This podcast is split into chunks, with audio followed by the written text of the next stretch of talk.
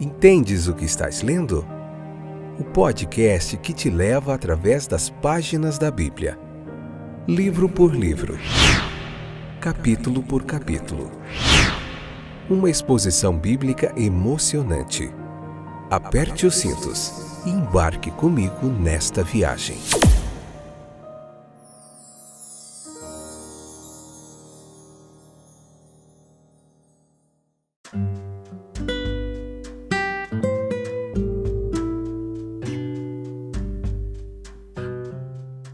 Olá, eu sou o Fábio, estou de volta para mais um excepcional episódio do podcast Entendes o que estás lendo. Que legal estar aqui de volta com vocês. Tudo bem com vocês? Espero que sim. Os nossos companheiros de viagem através das páginas da Bíblia. Hoje a gente vai continuar aprendendo muita coisa legal. Marcos capítulo 1, parte 4, episódio número 444. Esta que é a sexta temporada nós vamos ver um pouquinho sobre. A gente começou a falar no episódio anterior sobre o chamado dos quatro discípulos, né, dos quatro primeiros discípulos, Marcos capítulo 16 ao 20, as passagens paralelas de Mateus 4, 18 22, Lucas capítulo 5, do 1 ao 11. Então, é, joia demais, bom demais estar aqui de novo com vocês. Vamos lá? Aprender mais um pouquinho nessa pregação expositiva aqui nesse estudo sequencial da Bíblia, onde nós estamos vendo capítulo por capítulo. Você encontra aí no Spotify, no Deezer, no Google Podcasts, na Amazon Music, na Apple Podcasts, em vários streamers aí, nem sei o nome de todos. Você encontra esse trabalho, já tem Gênesis, Êxodo, Levítico, temos, Ju, temos João, Lucas, e agora estamos no sexto livro da Bíblia, que é o Evangelho de Marcos, aqui estudando cada detalhe, muita teologia bíblica gratuita para você. Um toque aí no seu celular, ou no computador, no carro, onde quer que você esteja, você pode ouvir a gente e aprender juntinho mais um pouquinho do texto bíblico, tá bom? O nosso Senhor agora ele chama para o seu lado os quatro primeiros discípulos, André, João Pedro e Tiago. O relato que João em seu evangelho dá sobre o assunto, a gente viu lá, é complementar e lança luz sobre ele, permitindo-nos entender mais claramente como foi que esses dois irmãos mostraram tal entusiasmo e uma prontidão agora em obedecer ao Salvador e segui-lo. André foi um dos dois discípulos cuja atenção João Batista dirigiu a Jesus como Cordeiro de Deus. E João foi provavelmente o outro. André foi o meio de trazer o seu irmão Simão Pedro a Cristo. E João pode ter prestado o mesmo serviço ao seu irmão, Tiago.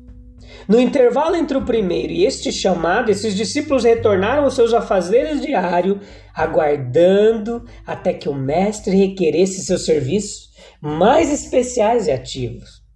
André, com quem, em certo sentido, nós podemos dizer que começa a igreja cristã, porque assim que ele encontrou a Cristo para si mesmo, ele começou a torná-lo conhecido para os outros.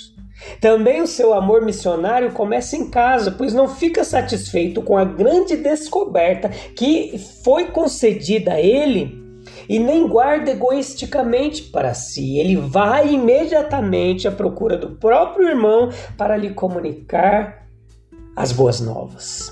Mas, embora no seu caso começasse em casa, ela não se limita aos limites domésticos tão estreitos. Em duas outras ocasiões, nós encontramos André igualmente querendo é, trazer pessoas a Cristo.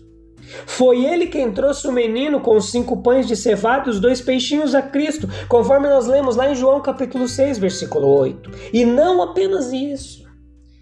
Foi André que, em companhia de Filipe, apresentou ao Salvador aqueles gregos que, tendo subido para adorar na festa, eles expressaram seu sincero desejo por aquela entrevista, dizendo: Senhor, nós queremos ver Jesus.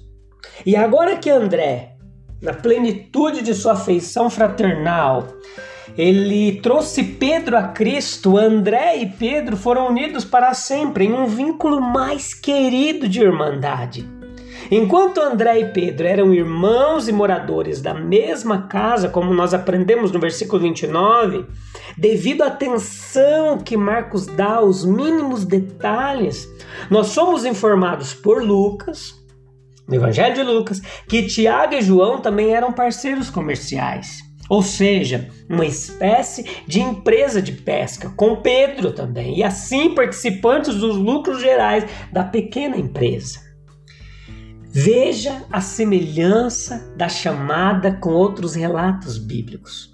Moisés apacentando o rebanho de seu sogro Jetro, sacerdote de Midian, quando o anjo do Senhor, aparecendo-lhe na sarça que ardia no fogo e não se consumia, enviou para dar esperança de libertação aos filhos de Israel, escravos no Egito.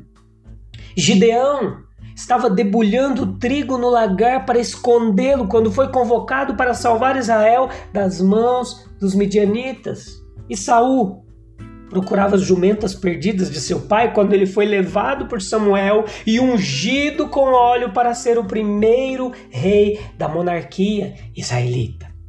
Davi Estava onde? Cuidando de algumas ovelhas no deserto, quando Deus o chamou para o alto cargo de pastor de seu povo Israel, segundo rei da monarquia hebreia.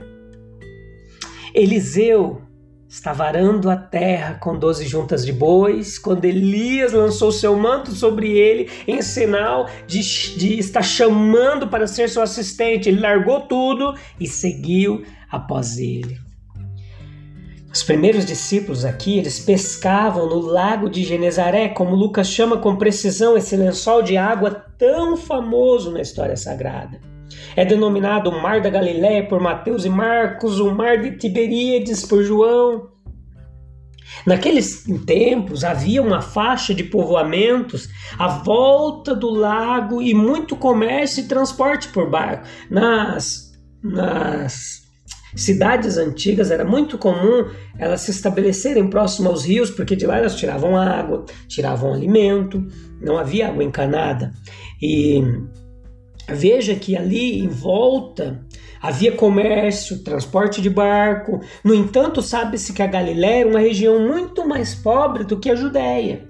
De modo que a população do local ela atravessava naquela época momentos difíceis durante aquele primeiro século da Era Comum. O Sermão da Montanha ele teve lugar ali também numa colina com vista para o lago. Muitos dos milagres de Jesus também aconteceram aqui próximo. A caminhada sobre a água, acalmaram a tempestade, alimentar 5 mil pessoas e muitos outros. No ano 135, os judeus eles foram derrotados na Terceira Guerra Judaico-Romana conhecida como Revolta dos Bar Barcoquebas, Barcoquebas. E os romanos eles responderam com o exílio forçado de todos os judeus é, de Jerusalém. E o centro da cultura judaica passou então a ser essa, essa região do Quinerete, particularmente a cidade de Tiberíades.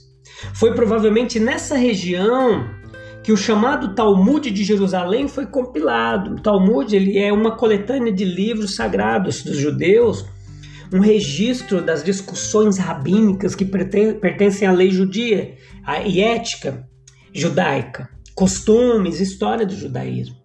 É, é um texto central para o judaísmo rabínico. E também ali naquela região, muito tempo depois, houve invasões de árabes, houve ocupação turco-otomana, que durou até o fim da Primeira Guerra Mundial. Essa Galileia bíblica ela foi praticamente toda destruída, de modo que restaram apenas algumas ruínas das antigas cidades que ficavam nas proximidades do lago, hoje muito visitadas por, pelos turistas ali em Israel. Então veja que dificilmente ou nunca Cristo nos dá um preceito de que ele não acrescente uma promessa para nos encorajar e nos ajudar na performance. Se Ele nos manda ir a Ele, por mais cansados e desgastados que estejamos, tristes que possamos estar, ele promete nos dar descanso. Se ele nos manda tomar o seu jugo sobre nós, ele nos garante que ele será leve. Se ele nos manda procurar, ele promete que encontraremos. Se ele nos exorta a pedir, ele promete que receberemos. Se ele nos pressiona para bater, ele promete em sua palavra que será aberto para nós. E assim é com todo o resto. Assim é aqui quando ele convoca os primeiros discípulos a abandonar a sua humilde ocupação de pescadores, ele lhes dá a promessa apropriada e característica de torná-los pescadores de homens. Sim. Então veja que a cura de um demoniado também aqui no, no capítulo 1, versículo 21 ao 28, a gente vê uma passagem paralela lá em Lucas capítulo 4, versículo 31 ao 37, e aqui em Marcos a gente vê que isso acontecia, aconteceu na sinagoga no sábado, era sábado. O nosso Senhor estava ensinando na sinagoga de Cafarnaum. O serviço da sinagoga era simples. Além das orações, houve a leitura da palavra divina. Primeiro vinha para chá ou lição da lei. Então seguiu-se a Haftarah, ou a sessão profética dos livros dos profetas. Então nós lemos no relato do nosso Senhor, o nosso Senhor se levantando para ler na sinagoga de Nazaré, que o rolo do profeta Isaías foi dado a ele, ou seja, além da lição da lei já lida, foi-lhe entregue a parte profética para ser lida como uma segunda lição. E qualquer pessoa competente, ela pode ser convidada pelo governante da sinagoga, pelos anciãos, para cumprir esse dever e depois dirigir uma palavra de exortação ao povo. Olha lá em Atos capítulo 13, versículo 15, um relato de como acontecia. Ele estava ensinando, e como nos é dito, com autoridade e não como os escribas. O seu método de ensino era diferente do deles. Em vez de apelar para precedentes ou citar as tradições de rabinos antigos, o nosso Senhor ele ensinou com independência, originalidade e frescor. Ele, aplicando o que ensinou por sua própria autoridade, a questão do seu ensino também diferia das deles. Em vez de distinções sutis ou inúteis ou insignificantes, ele expôs as grandes coisas de Deus, seu reino, sua graça, sua glória. O poder pelo qual ele confirmou e a evidência que ele apresentou em atestação da verdade era algo novo, estranho e inigualável. Daí a pergunta subsequente de alguns que estavam ali: que ensinamento novo e poderoso é esse? O que é isso? Que nova doutrina é essa? Pois com autoridade ele comanda e até os espíritos imundos lhes são sujeitados. O seu ensinamento foi acompanhado de um novo exercício de poder, não apenas sobre as mentes dos homens, mas sobre seres de outra raça e pertencentes a uma esfera diferente, até mesmo os espíritos do mal. Pois alguém que cumpriu o cargo de professor para exercer tal autoridade e exercer tal poder em comandar, coagir e controlar tais agências espirituais era sem precedentes e naturalmente levou à indagação ou exclamação que estamos considerando. O assunto da possessão demoníaca tem sido discutido tão completa e frequentemente que pouco resta ser dito sobre ele, certo? É que para qualquer leitor sem preconceitos dos evangelhos, tal posse deve parecer uma realidade inegável. Esse homem de posse de um espírito imundo, ele se dirige a Jesus dizendo: "O que temos a ver contigo, Jesus de Nazaré?" Literalmente aqui no original é: "O que é comum para nós e para você?" Jesus ele ordena que o espírito imundo saia do homem, e no Evangelho de Mateus, Mateus capítulo 8, versículo 32, ele permite que os demônios vão embora para os porcos. Não pode haver negação razoável, então, da personalidade real desses espíritos malignos.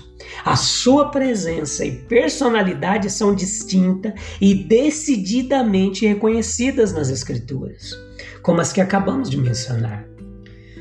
O arcanjo destronado, agora chamado Diabolos, o acusador, novamente Satanás, o adversário, é o chefe reconhecido desses demônios. Ele ainda é, como vimos, em conexão com a tentação de Jesus, o príncipe das potestades do ar, o príncipe deste mundo, em uma extensão lamentável.